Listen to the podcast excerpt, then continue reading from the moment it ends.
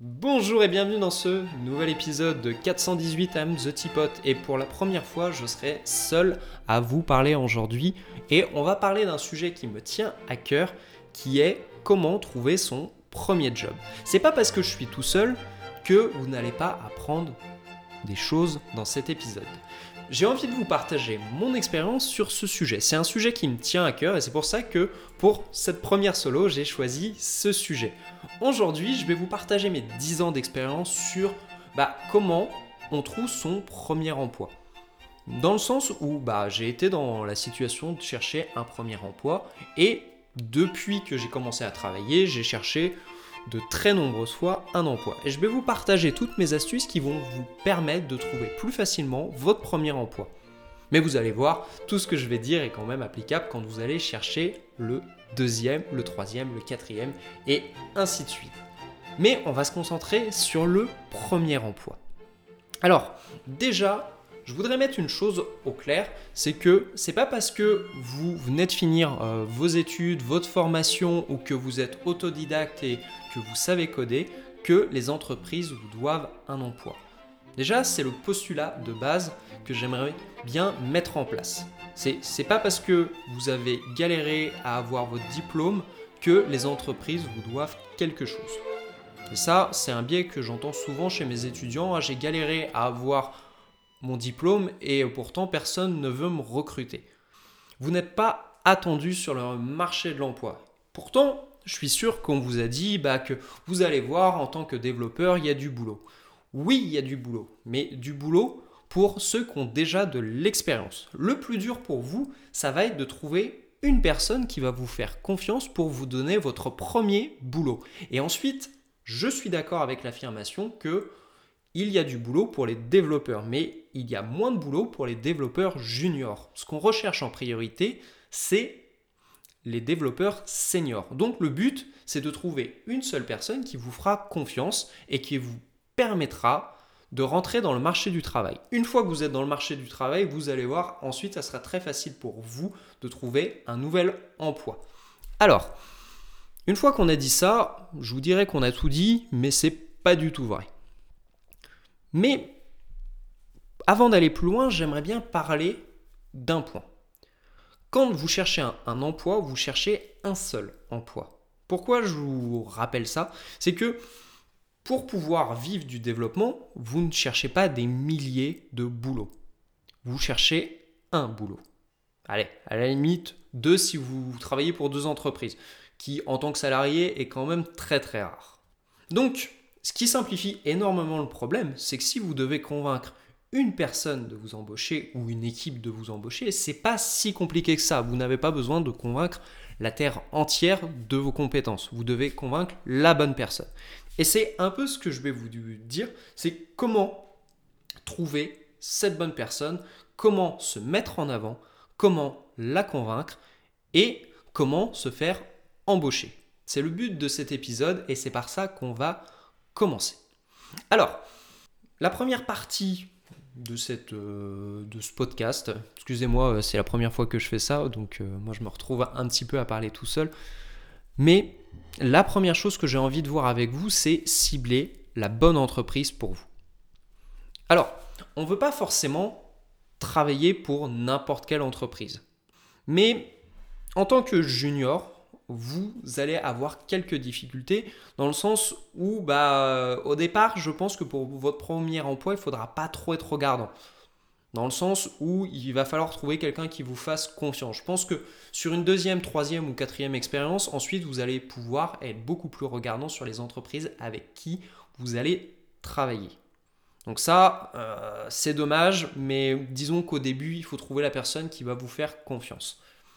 Alors, Déjà, pour vos recherches, il y a deux stratégies euh, que vous pouvez mettre en place qui s'opposent. Moi, je vais vous proposer une stratégie qu'on va appeler une stratégie de masse. Ça veut dire que quand vous cherchez un emploi, vous allez contacter un maximum d'entreprises et vous allez voir laquelle veut travailler avec vous. Donc, cette stratégie a pour but bah, d'essayer de contacter un maximum d'entreprises, de décrocher un maximum d'entretiens et de pouvoir essayer de convaincre une personne. Ça joue sur les probabilités, dans le sens où si vous rencontrez la bonne personne, vous allez pouvoir être embauché. Là où certaines personnes, et dont certains invités que j'ai déjà eu sur le podcast m'ont dit, mais tu pourrais faire l'inverse. Vous pouvez, par exemple, contacter un nombre limité d'entreprises, mais à côté de ça, vous allez faire une demande de candidature qui sera personnalisée à l'entreprise et qui sera de très haute qualité. Contrairement à la méthode que je viens de vous décrire avant, où vous allez faire de la masse et elle sera peu personnalisée et, un peu impersonnelle. C'est deux stratégies qui s'opposent. Moi, j'ai surtout utilisé la première pour faire de la masse et certains euh, de mes invités m'ont dit plutôt d'être le plus personnel possible pour l'entreprise pour convaincre plus facilement. C'est deux stratégies qui, dans la philosophie, s'opposent et je pense aussi qu'elles s'opposent géographiquement. Pourquoi je vous dis ça? C'est que par exemple, moi j'ai toujours cherché des boulots dans des grandes villes. Donc des entreprises, il y en a plein. Le problème c'est que si vous habitez à Trifouilly-les-Oies et qu'autour de chez vous il y a que 10 entreprises, ne faites pas de la masse parce que 10 entreprises en masse, euh, ça fait pas grand chose en réalité. Là, vous avez plus intérêt à être beaucoup plus personnel parce qu'une fois que vous aurez grillé vos 10 cartouches, bah, il sera plus possible de faire marche arrière. Donc c'est pour ça. Alors, comment on fait pour pouvoir trouver la bonne entreprise et rentrer en contact avec elle? Alors, il y a plusieurs façons différentes de faire. Soit vous répondez à des petites annonces, donc vous allez sur leur site, ils disent qu'ils recherchent tel type de développeur, vous envoyez votre CV et on va dire que c'est la voie classique. Moi, je peux vous proposer une solution qui est pas très utilisée, mais pourtant qui est beaucoup plus efficace. C'est que si vous voulez travailler pour une entreprise, on va l'appeler l'entreprise A, et que vous connaissez un manager dans cette entreprise A, qu'est-ce qui vous empêche de le contacter? Vous allez me dire, oui, mais je connais personne dans l'entreprise A. Bah, si vous connaissez quelqu'un dans l'entreprise A, vous allez sur LinkedIn et vous lui envoyez un petit message et vous faites connaissance. L'avantage, c'est que comme vous allez spontanément vers une personne, c'est déjà vous êtes sûr qu'elle va vous connaître, parce que si vous envoyez votre CV en répondant à une petite annonce, peut-être que votre CV ne sera jamais lu, et ça, vous ne le saurez jamais, que si vous demandez explicitement à quelqu'un s'il recherche quelqu'un pour bosser pour lui, il va vous répondre oui ou non. Et en plus de ça, ça vous donne un avantage dans le sens où bah, si vous avez le choix entre une personne que vous ne connaissez pas ou une personne qui a fait l'effort de venir vous parler, bah, vous allez prendre la personne euh, qui a fait l'effort de venir vous parler. Alors, ensuite, là où je vais dire que c'est un petit peu injuste, mais la vie est injuste, c'est en fonction de votre diplôme. En fonction de votre diplôme, vous n'allez pas cibler euh, les mêmes entreprises parce qu'elles n'ont pas forcément les, mêmes attentes. Par exemple, pour un premier emploi, quand vous sortez d'un diplôme d'ingénieur, les multinationales, elles vont se battre pour vous. Mais si par exemple, vous avez une reconversion, elles ne vont pas se battre pour vous parce que vous n'êtes pas le profil qu'elles recherchent. Donc en fonction de votre diplôme, bah, il faudra cibler les entreprises en question qui recruteront votre diplôme. Alors là, sur cette partie-là, je ne vais pas vous mentir, c'est injuste, mais la vie est faite de telle façon. Mais est-ce qu'il y a un type d'entreprise qui recrute énormément? Oui. Il y a des entreprises, pour moi, euh, que je ne conseillerais pas de travailler, mais si vous cherchez un premier emploi, que je vous recommande, c'est ce qu'on appelle les ESN. C'est les sociétés de services, c'est des entreprises bah, qui veulent faire de la masse, donc elles ont besoin de beaucoup de développeurs et elles ne sont pas très regardantes sur les développeurs Donc l'avantage c'est que si vous travaillez pour ce type d'entreprise, c'est facile de rentrer dans ces entreprises. Mais vous y faites pas votre vie et c'est une des raisons pour laquelle elles recrutent facilement, c'est qu'en général les gens ne restent pas très longtemps dans ce genre d'entreprise. Et moi c'est une des raisons pour laquelle je n'ai jamais voulu travailler pour ce type d'entreprise parce que je ne suis pas aligné avec leurs valeurs. Mais si vous cherchez un boulot, je vous conseille, concentrez-vous sur les ESN, parce qu'elles ne sont pas très regardantes. Ensuite, comment on fait pour convaincre une personne de vous appeler au téléphone? Eh bien, c'est très simple, c'est votre CV. Votre CV, c'est votre carte de visite. Donc c'est pour ça qu'il faut tout miser sur le CV. On pourrait parler un petit peu de la lettre de motivation, mais on verra ça ensuite. Donc, Comment on fait pour avoir un CV qui attire l'œil, qui permet d'être contacté? Déjà, la première chose à faire sur un CV, c'est le titre. Le titre doit dire de façon explicite qu'est-ce que vous recherchez. Par exemple, si vous cherchez un poste de développeur junior en JavaScript, vous écrivez ça en titre. Comme ça, le manager ou l'équipe qui va voir votre CV, si elle cherche un développeur Python, elle vous élimine.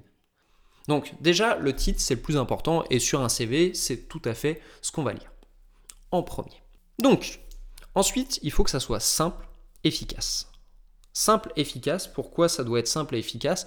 Bah, Je vais vous donner une petite euh, expérience que moi j'ai fait professionnellement, c'est que j'ai déjà recruté des stagiaires et des apprentis. Concrètement, dans une multinationale, ça se passe de la façon suivante. Vous allez dans le bureau des RH, vous avez 200 CV, on vous dit tu as deux heures pour les lire. Donc faites le calcul, ça laisse pas beaucoup de temps pour chaque CV. Donc il faut que ça soit simple, efficace. Comment on peut faire pour que ça soit simple, efficace? C'est très simple. Il y a le titre, comme je vous disais avant, mais il y a aussi votre expérience personnelle. L'expérience personnelle, il faut que je puisse lire très rapidement combien de temps vous avez travaillé pour une entreprise, de telle date à telle date, votre titre, ce que vous avez fait, et ensuite de ce que vous avez fait, quelles sont les technologies que vous avez employées.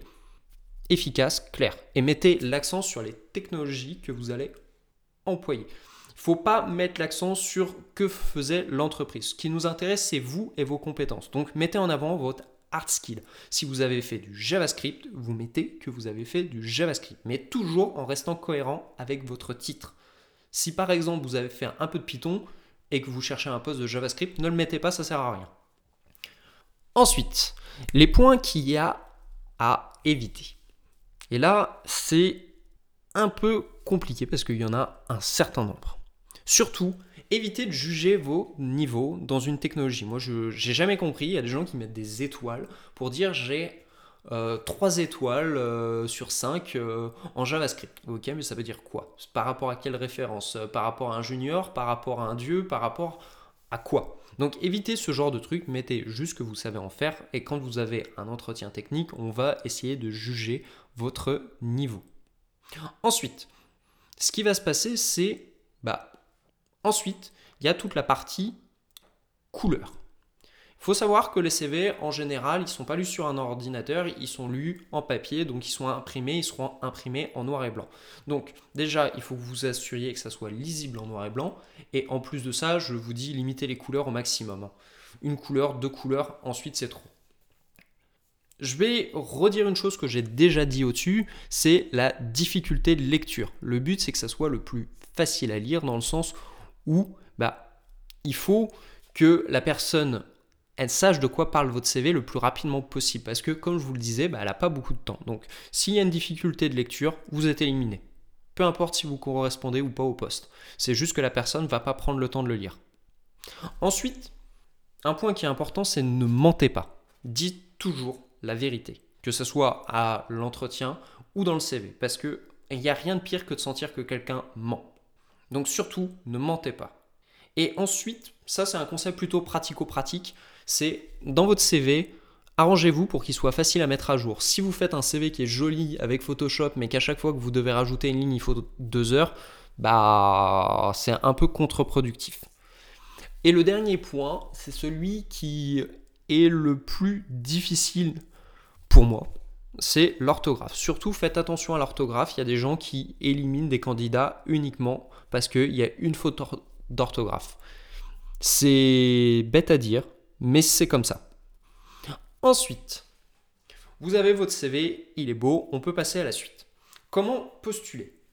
Donc, on a tous connu les petites annonces euh, qui cherchent le mouton à cinq pattes. Vous arrêtez pas parce qu'une entreprise vous dit qu'elle cherche un mouton à 5 pattes. Toutes les entreprises cherchent des moutons à 5 pattes. En réalité, quand vous lisez une, annonce, une fiche de poste, l'entreprise ne cherche que une ou deux compétences. Dans le sens où quand vous êtes développeur React, bah, l'entreprise cherche un développeur React. Ensuite, elle va mettre une dizaine d'autres compétences qui sont plus ou moins éloignées de React, mais sont des nice to have. C'est pas obligatoire d'être un dieu dans cette discipline parce que sinon, techniquement, l'entreprise bah, cherche un mouton à cinq pattes et elle ne trouverait personne.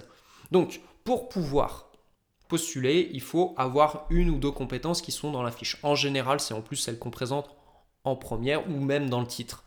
Et les autres, bah, c'est bon à avoir. Au pire, si vous n'êtes pas sûr que l'annonce corresponde à vos qualifications, vous pouvez postuler. Postuler. C'est pas grave. Au pire, euh, bah, vous avez perdu votre temps et euh, bah, tant pis.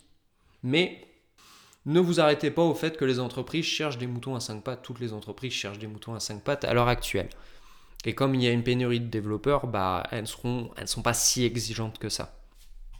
Ensuite, sur votre recherche de poste. Alors, comme je vous le disais en introduction, vous êtes peut-être euh, en études, en formation, mais il faut savoir que pour chercher votre premier boulot, il y a des périodes. Il y a des périodes de l'année où il est plus facile de trouver un boulot. Donc, si vous, vous cherchez du boulot, hors de ces périodes-là, ça va être difficile. Par exemple, les périodes qui recrutent le mieux, c'est janvier et septembre. Typiquement, c'est des renouveaux de l'année. Mais il y a des périodes où c'est impossible de trouver un boulot. C'est au mois d'août. Mais imaginez que vous finissiez euh, votre stage ou euh, votre reconversion au mois d'août, bah, rien ne vous empêche de chercher du boulot au mois de juin. C'est normal, vous n'aurez pas fini votre formation, mais au moins, au mois de juin, on peut vous faire une promesse d'embauche. Hein. Ça, arrive. Hein. C'est juste qu'il faut le chercher le plus rapidement possible et surtout chercher au moment où les entreprises recherchent. Parce que si vous tombez dans une période creuse, typiquement le mois d'août, bah, ça va être difficile pour vous de trouver votre premier emploi. Donc surtout, sur cette partie-là, faites attention. Faites attention à chercher quand les entreprises cherchent. N'ayez pas peur de postuler, même si vous n'avez pas fini votre, votre, diplôme, vos études, euh, votre reconversion. C'est pas grave. Au pire, comme je vous le disais, ça vous fera de l'expérience. Vous serez éliminé si vous n'avez pas suffisamment d'expérience mais au moins ça peut vous ouvrir des opportunités. Et c'est beaucoup plus facile de chercher quand toutes les entreprises recherchent, en plus comme elles recherchent tous en même temps, elles font de la compétition entre elles.